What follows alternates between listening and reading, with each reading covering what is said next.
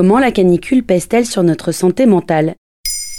Merci d'avoir posé la question. Après une première vague caniculaire en juin 2022, la France a connu un deuxième épisode mi-juillet pendant plusieurs jours. Comme chaque été, le mot canicule est sur toutes les lèvres. Comment s'organiser dans les transports, comment faire au travail et comment survivre chez soi. Et vous avez peut-être remarqué que cela crée une certaine dose de stress.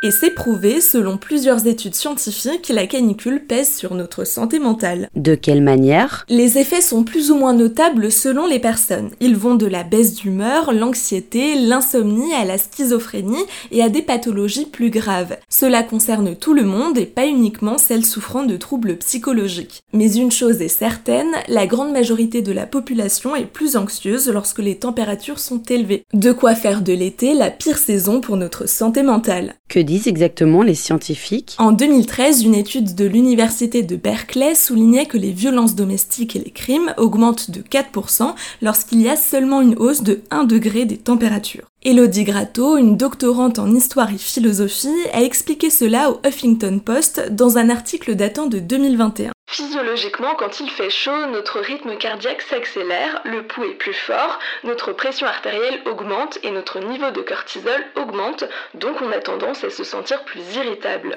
Joseph Agostini, un psychologue clinicien, a confirmé, toujours au HuffPost, que cela est davantage le cas lorsque nous sommes en télétravail. Selon lui, cela touche également fortement les personnes plus fragiles au bord du burn-out ou les plus âgées. Il détaille. L'impact de la canicule touche particulièrement les personnes isolées, vieillissantes, du troisième ou quatrième âge qui se retrouvent dans une solitude et dans un mal-être physique. Il y a chez elles un sentiment de dépression et la peur de mourir qui se manifeste.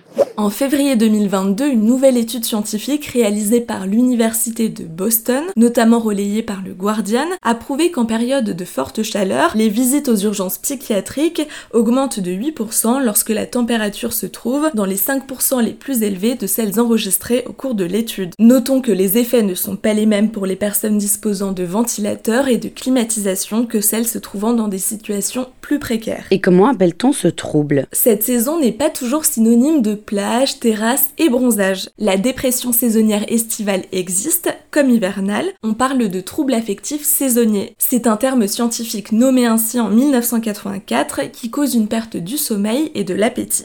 Et en plus de toucher les êtres humains, la chaleur touche aussi les animaux. En juin 2022, en pleine canicule, les éleveurs ont spécifiquement alerté sur le stress thermique dont souffre leur bovin. L'animal ne boit pas suffisamment, ne produit plus autant de quantité de lait et surtout risque une mortalité précoce. Et puis il y a aussi l'éco-anxiété. Un sentiment lié au réchauffement climatique déjà évoqué dans un épisode de Maintenant vous savez qui devrait s'accroître ces prochaines années. L'été pourrait donc devenir la pire période de l'année pour la planète comme pour notre santé mentale. Une façon de rappeler qu'il faut lutter au quotidien pour limiter les effets dévastateurs du dérèglement de notre planète. Voilà comment la canicule pèse sur notre santé mentale.